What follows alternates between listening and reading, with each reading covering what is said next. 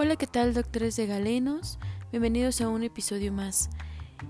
El día de hoy estoy de regreso con ustedes después de un largo tiempo y quiero darles la bienvenida a esta nueva sección de episodios orientados hacia obstetricia eh, que espero que les sirva tanto en medicina general como si estás cursando tu residencia en ginecología y obstetricia.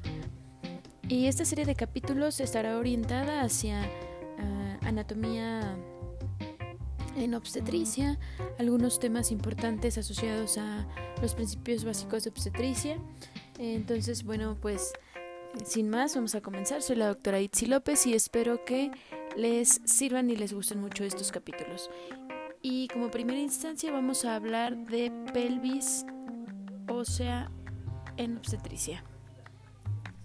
Muy bien, pues ah, la pelvis se va a dividir en dos regiones, la región superior en relación con la parte superior de los huesos pélvicos y las vértebras lumbares inferiores, que se va a denominar pelvis mayor o pelvis falsa, y esta se suele considerar parte del abdomen, y la pelvis menor o pelvis verdadera. Esta se va a relacionar con las partes inferiores de los coxales, el sacro y el coxis y tiene una entrada y una salida, es decir, una abertura superior y una abertura inferior. La cavidad pélvica en su forma de cuenco está englobada en la pelvis verdadera y va a presentar una entrada, unas paredes y un suelo, y va a continuar en sentido superior con la cavidad abdominal que contiene los elementos de los aparatos urinario, digestivo y reproductor. El perine va a constituir la parte inferior del suelo de la cavidad pélvica. Sus límites van a formar la apertura inferior y el perine va a contener a los genitales externos y a las aberturas del exterior de los aparatos genitourinario y digestivo. Entonces, la pelvis está formada por cuatro huesos: sacro, coxis y los dos coxales o ilíacos. Cada hueso coxal o ilíaco está constituido por la fusión del ilion, isquion y pubis. Los vasos ilíacos se unen al sacro en la sincondrosis sacroiliaca y entre sí en la sínfisis del pubis. Eh, la pelvis falsa vaya a ser por arriba de la cresta pectínea y la pelvis verdadera por debajo de este límite anatómico, es decir, por debajo de la cresta pectínea. La pelvis falsa va a estar limitada en parte posterior por las vértebras lumbares y a los lados por la fosa ilíaca. Al frente del límite está constituido por la porción inferior de la pared eh, abdominal anterior. La pelvis verdadera, eh, que es la porción que nos interesa en este momento, va a estar limitada por arriba por el promontorio y las alas del sacro, la cresta pectínea y los bordes superiores de los huesos púbicos, y por debajo por el plano de salida pélvica. La cavidad de la pelvis verdadera se puede describir como un cilindro truncado oblicuo flexionado con su misma altura en la parte posterior. Entonces las paredes de la pelvis verdadera son en parte óseas y en parte ligamentosas. El límite posterior correspondiente a la cara anterior del sacro y los laterales se van a formar a partir de la cara interna de los huesos isquion y las escotaduras y los ligamentos sacro-ciáticos. Al frente la pelvis verdadera se va a hallar limitada por los huesos del pubis, las ramas superiores ascendentes de los huesos isquion y el agujero obturatriz. Las paredes laterales de la pelvis verdadera de una mujer adulta van a ser convergentes. Podemos dividir a nuestra pelvis verdadera en estrechos o planos. El estrecho de entrada pélvica o estrecho superior de la pelvis, el plano medio y el estrecho eh, inferior de la pelvis o plano de salida pélvica. El primero, que es el plano de entrada de la pelvis o estrecho superior de la pelvis, está limitado atrás por el promontorio y las alas del sacro, a los lados por la cresta pectínea y adelante por las ramas horizontales y la sínfisis del pubis. Este plano, eh, en comparación con la pelvis masculina, por lo general es más redondeado u ovoide. Y dentro de este suelen describirse cuatro diámetros en el plano de entrada pélvico el anteroposterior, el transverso y dos oblicuos. El anteroposterior es importante en obstetricia ya que corresponde a la distancia más reducida entre el promontorio eh, sacro y la sínfisis del pubis. y se designa como el conjugado obstétrico. Este diámetro mide de 10 a 10.5 centímetros. Asimismo, hay dos eh, conjugados que también debemos conocer, que son el conjugado verdadero y el conjugado diagonal. El primero que vamos a encontrar va a ser el conjugado verdadero. Este va desde el promontorio hacia el borde superior de la sínfisis del pubis y va a medir aproximadamente 11 a 11.5 centímetros.